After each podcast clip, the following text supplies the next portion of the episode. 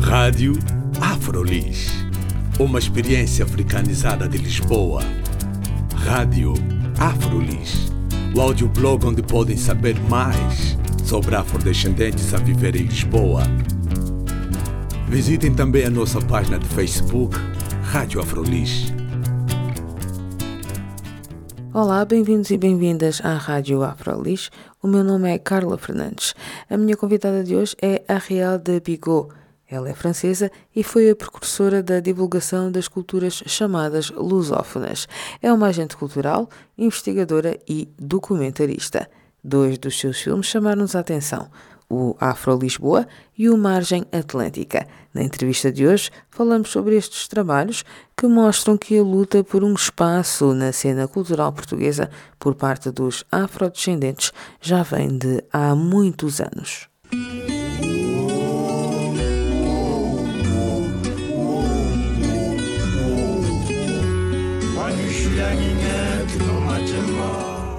Eu convidei a Ariel de Bigot para falar connosco porque a Ariel uh, realizou alguns filmes que têm a ver com culturas lusófonas e mais especificamente que têm a ver com africanos ou afrodescendentes que vivem ou viviam aqui em Lisboa.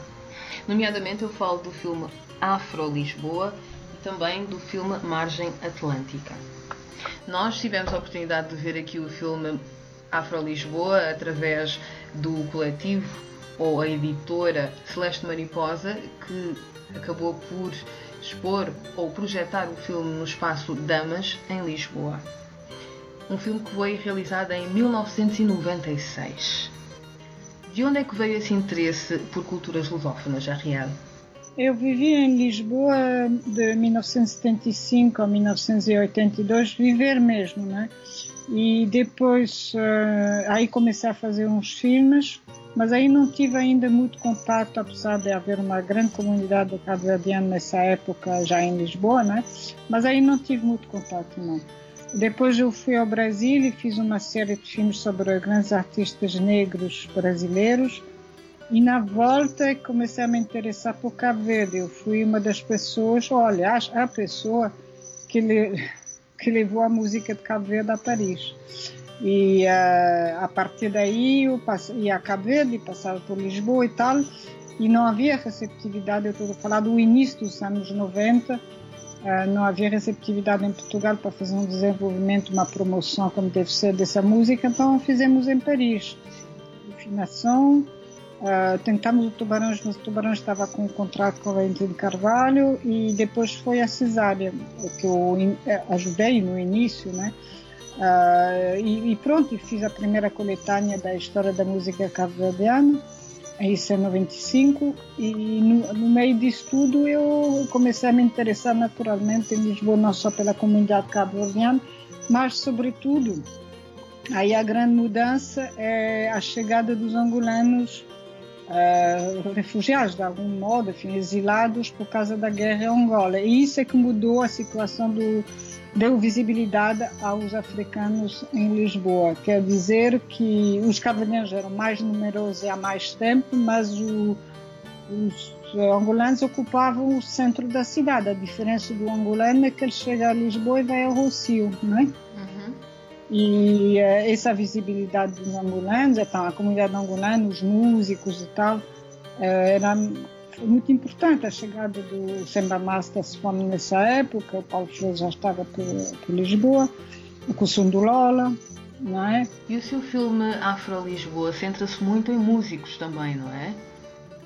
Sim, claro, porque é isso que dá visibilidade aos africanos. Mas não só, não é? Também tem uh, atores, não é? como o Miguel Est, o Alain do Sérgio, que ambos são angolanos, embora o, na realidade o Miguel é meio angolano, meio guineense, né? Uh, e pronto, foram pessoas que eu fui conhecendo e eu achei interessante contar, eh, centrar-me em algumas pessoas, mas por exemplo tem também os cabo o, um sindicalista cabo-verdiano, não é? Uhum. E tem a, a, questão Uh, mesmo quando falo de, de, quando tem música, são os cantares da alma, que são angolanos que eram todos refugiados da guerra em Angola, filhos dos conflitos armados, e que trabalhavam na construção civil, aliás, com muitos angolanos que por acaso tinham uma formação quase superior, enfim, não era para trabalhar na construção civil, eram imigrantes, não é? pegavam o que havia, não é? E o, houve o caso de alguns músicos que, que até fizeram, trabalharam nas obras, não é? E aí foi, enfim, não vou dar nomes, mas sei que houve uma solidariedade para impedir certos guitarristas de, de trabalhar nas obras porque iam, iam lixar as mãos. Então o Afro Lisboa Primeiro chama-se assim porque o Miguelas, não só, o Tony, Tony Tavares, né, dançarino, que já estava já tinha estado no Chapitão, já tinha feito uns trabalhos, uh, já, já era conhecido como dançarino, eles empregam a palavra afro-europeus, né? Eu acho isso muito interessante, porque o afro-europeus quer dizer tudo, né? Quer dizer que eles se sentem africanos que vivem na Europa, né? que não é a mesma coisa que afrodescendente, porque afrodescendente é uma expressão usada pelo, pelos brasileiros, mas que eu acho que não tem a ver com a situação do, dos africanos em Lisboa, porque há muitos africanos que não são afrodescendentes, são africanos que vieram para Lisboa, ou que os pais vieram, mas não foi há cinco, seis gerações. Eles têm uma. uma o afrodescendente em, em, no Brasil não conhece nada de África, rigorosamente nada. É impressionante. Não, e tem preconceitos, ideias fabricadas, né?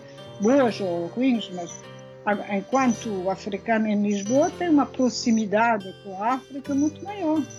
Viveu, tem cultura, tem, tem coisas da cultura africana com ele. O que o afrodescendente brasileiro está procurando, mas não, não tem. Tem os pais e tem, e tem uh, ambientes culturais em Lisboa que não é de hoje, que não é de ontem, que não é de ontem, ontem, que são antigos. Não é só um, uma terra longínqua, quer dizer, todo dia você vai ao aeroporto, a gente chegando e, e partindo. De, então, a, a proximidade, quer dizer, Lisboa é um anexo de Luanda para muita gente, para muito angolano, não é? Uhum. é? Claro que não é o caso do Moçambique, claro que é o caso do Cabo Verde. Cabo Verde qualquer família cabo-verdiana tem gente em Lisboa, ao mesmo tempo tem mais gente em Lisboa às vezes que em Cabo Verde. Quando realizou este documentário Afro Lisboa em 1996, qual foi o impacto que este documentário teve aqui em Portugal? Ele até ganhou o prêmio do melhor documentário, que na época era o, o digamos, o festival ou o concurso, a mostra que antecedeu o de Lisboa, e ele ganhou o prêmio do melhor documentário.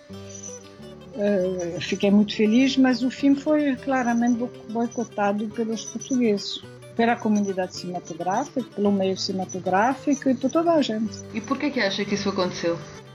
Porque foi o primeiro filme sobre essa questão e dizia, apesar de eu ter tirado coisas muito duras, não é, que eu podia ter mostrado ou dito, tirei para não porque o, o, projeto do filme é mais sobre a vivência, a identidade, que sobre questões sociológicas ou, ou políticas ou sociais, né? Então, eh, era a vivência das pessoas que me interessava retratar. Mas, apesar de ter tirado as coisas, digamos, mais radicais politicamente, ou que podiam provocar reações violentas do, do, dos portugueses, o filme incomodou e também por ser feito por uma francesa. Embora eu fosse uma francesa muito lisboeta, e enfim foi ganhou foi financiada em parte pela França, mas 50-50 mais ou menos graças a um concurso do, do, na época era IPC ou já não sei, né, tem como o Instituto de Cinema, né? Ganhei um concurso para financiamento e foi, não foi muito bom financiamento, mas deu para, para fazer o filme. E então isso, depois eu senti isso, mas eu não tinha identificado bem o que se passava. Eu já não vivia muito em Lisboa nessa época e enfim foi mostrado um pouco e provocou, foi, provocou muita adesão, muito interesse. Sempre, sempre foi mostrado, mas depois foi claramente boicotado, mas pior ainda foi o Margem Atlântica. Foi completamente foi. Era isso que eu queria saber. A Margem Atlântica, 10 anos depois, a reação foi a mesma? Foi muito diferente, mas aí foi uh, o DOC Lisboa recusou duas vezes o Margem Atlântica. Até agora eu não sei porquê.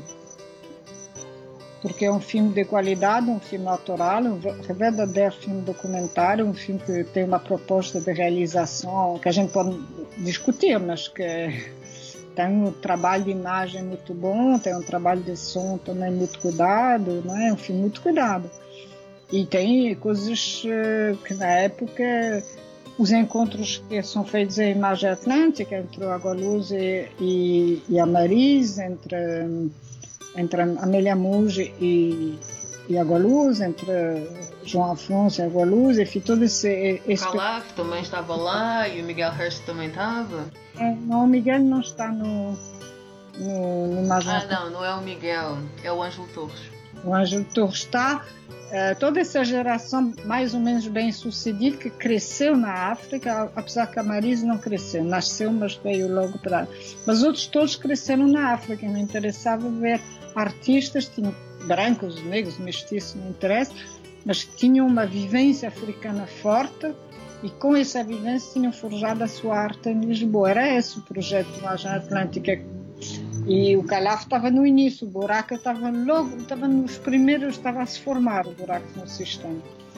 E, e, e, e, pronto. Mas foi claramente boicotado. E como eu não, não, estava muito em Lisboa, estava mais no Brasil ou em Paris, eu não tive como cuidar da, da carreira do filme. Uh, mas foi ali que uma pessoa que não vou dizer o nome me explicou que o Afro Lisboa tinha sido boicotado claramente, que ele ouviu dizer, ouviu falar claramente de várias pessoas do cinema que não queriam mostrar o Afro Lisboa. Uma das reflexões que eu tive, um dos reparos que eu tive na primeira projeção que houve no, nos encontros documentais de Lisboa, portanto, era na Malaposta, houve uma menina de 20 anos, portuguesa, que perguntou: Mas por que, que tem tantos negros nesse filme? No Afro Lisboa? Sim. Ok. O que faria todo sentido ter negros num filme chamado Afro Lisboa. É, mas ele disse que não era retrato de Lisboa, mas eu não pretendia fazer um retrato de Lisboa, não. Pretendia fazer um retrato da Lisboa dos africanos. E, eh, infelizmente, no, no Afro-Lisboa era para ter uma grande parte com o Tito Paris, com a parte da música cabo-verdiana, da noite cabo-verdiana. Depois eu fiz outras coisas com o Tito, mas, infelizmente, o filme tinha que ter 60 minutos eu tive que tirar algumas coisas. Mas tem o Cussum do Lola, que as pessoas não sabem como foi importante o Cussum do Lola para pôr o pé, o que chama pôr o pé no centro da cidade. Lola pôs o pé no centro da cidade. Eram angolanos de que forma é que eles puseram o pé no centro da cidade? O grupo, depois dos tubarões, digamos assim, o Dani Silva, mas dos angolanos foi o. Bom, havia o Bonga, mas é outra coisa o Bonga. O Kussundulona é um grupo de jovens vindos de Angola que, que, que tiveram um sucesso maluco. Sim. Imenso, imenso, um sucesso e conquistou jovens portugueses também. A gente nos espetáculos do Costume do Lolo não havia só jovens africanos. Por outro lado, na parte dos atores, eu gostaria de fazer um filme sobre isso, mas acho que não vou conseguir dinheiro. Há um, uma presença dos atores na televisão, no cinema não. Mas na televisão, dos atores africanos, né? alguns deles nem nascidos em Lisboa, vindos da África, moçambicanos, angolanos, sobretudo dos angolanos, uh, que estão a aparecer na, na televisão, na, nas telenovelas e não sei o quê. Coisa que não acontecia há 10 anos, nem pensar. Então essa, essa é a evolução que, que a Ariel agora uh, notou. O, Miguel Elcio foi o primeiro ator negro a aparecer na televisão, numa telenovela, a fazer outra coisa que, que gente de bairro ou bandido. Ele fazia um médico e foi o primeiro. É um pouco como o Ângelo, tá? mas era um médico vivendo em Portugal, não é bem como o Ângelo agora na, na, na única mulher, ou como é que é. Uh, uh, ele fazia um papel, digamos, do, do, negro bem integrado, normal, quer dizer, não, não, não era um angolano como o Ângelo faz na única mulher, que é um angolano, que é importante, que é rico, mas que é um angolano. Ali era um, um afro-europeu, né? o Miguel fazia um afro-europeu que era médico. E foi o primeiro, e foi exatamente há 20 anos. a mudança se deu, eu não sei bem, porque não tenho, não vou a Lisboa, quer dizer, estive em Lisboa há pouco tempo, mas não tenho acompanhado tudo, mas é evidente que há um, nos elencos da televisão, mais uma vez no cinema é muito mais raro, por várias razões que eu podia explicar, porque eu conheço bem como é que funciona o cinema português, mas não interessa. Uh, na televisão está a aparecer. É interessante, não está a aparecer só em papel de bandido, de traficante ou de estivador, não é? Uhum. E, e, e, penso, que, penso que é importante. Agora, nas outras áreas também da, da vida social, é, é evidente que, que, que, há uma progressão, claro que, que não está. Há uma diferença, é diferente, não estou a dizer que é melhor ou pior, porque os problemas mantêm-se e também eu penso que eu vivi situação de racismo violento há 20 anos em Portugal que hoje são impossíveis. Eu não, digo que não haja racismo, mas o racismo que se vivia em Lisboa há 20 anos é, é absolutamente assustador. Um exemplo? Ah, tipo de insultos na rua. Aconteceu. Acontecia. Em termos de de produção cultural. A Ariel foca-se mais claro no cinema também, não é? E, na questão da música. Uh, e acompanha também, por exemplo, a literatura. Não, a literatura eu acompanho pouco, porque estou mais em Paris e então não, não consigo, mas eu acho também há mais presença. Houve os prémios, como é que é o Mia que teve um prémio não muito importante, e o Água Lusa, que conquistou espaço, o Jacques enfim. Também são os mais conhecidos, é verdade. É, mas há, há, há muitos, e isso é muito interessante. Eu acho que na literatura então funciona muito bem. Qual é o papel do cinema para questões de visibilidade de populações periféricas dentro do contexto europeu? Não há um papel, quer dizer, eu fiz esses documentários porque me parecia interessante. Das duas vezes o Afro Lisboa Margem Atlântica, são filmes que eu fiz foi a primeira a abordar essas questões dessa forma no cinema documental, isso é verdade.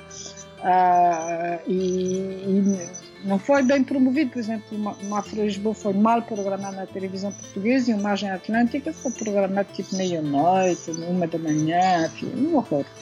Sem promoção nenhuma, ligaram dois dias antes, quer dizer, não existiu esse.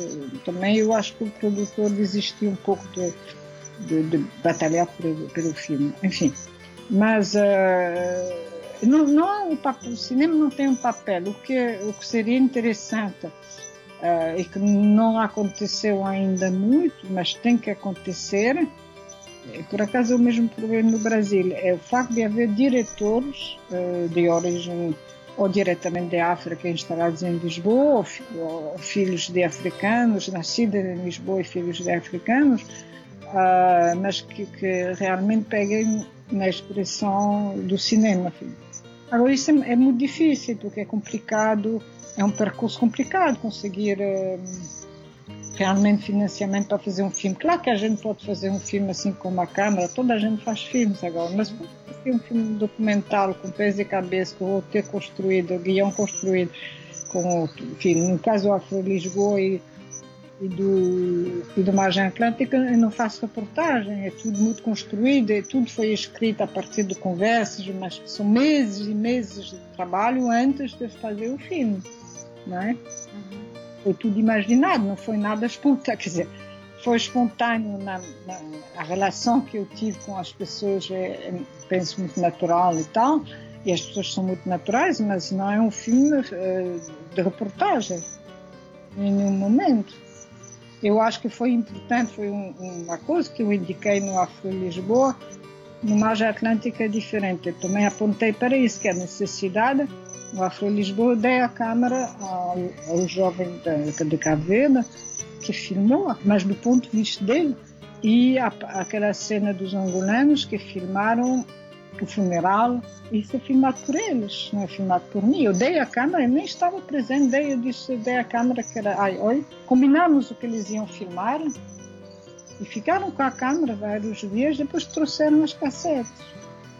Eu acho que isso foi um gesto importante. Eh, aliás, vê-se que é diferente, está enquadrado de forma diferente, está sublinhado. E no, no Margem Atlântica, é diferente, mas a margem atlântica eu tentei jogar entre sobre a questão da língua, né, que é muito importante, embora haja muita música, que essa língua que é trabalhada, forjada há 500 anos por vários povos, não só pelo povo de Portugal. E então dão uma comunicação maior. A língua é a mesma, é realmente a mesma, só que cada um uh, traz a sua criatividade, sem que para o, os autores, os cantores e tal, sem que isso seja uma alienação, não. Mas é, é sempre é, é, é, a apropriação da história, não é? A história do fado, a história da presença dos africanos em Lisboa, por isso que eu acho que o Margem Atlântica é muito importante, porque é uma apropriação pelo afro-europeus, pelos africanos de Lisboa, da história dos africanos em Lisboa. Porque é uma história antiga, não tem nem 20 nem 30 anos, tem enfim, 500 não, mas talvez 300 anos. Então essa história tem que ser contada e, precisa ser contada. Né? Claro que são os africanos que podem contar, não são os portugueses. Embora haja trabalhos de portugueses muito interessantes sobre essa questão.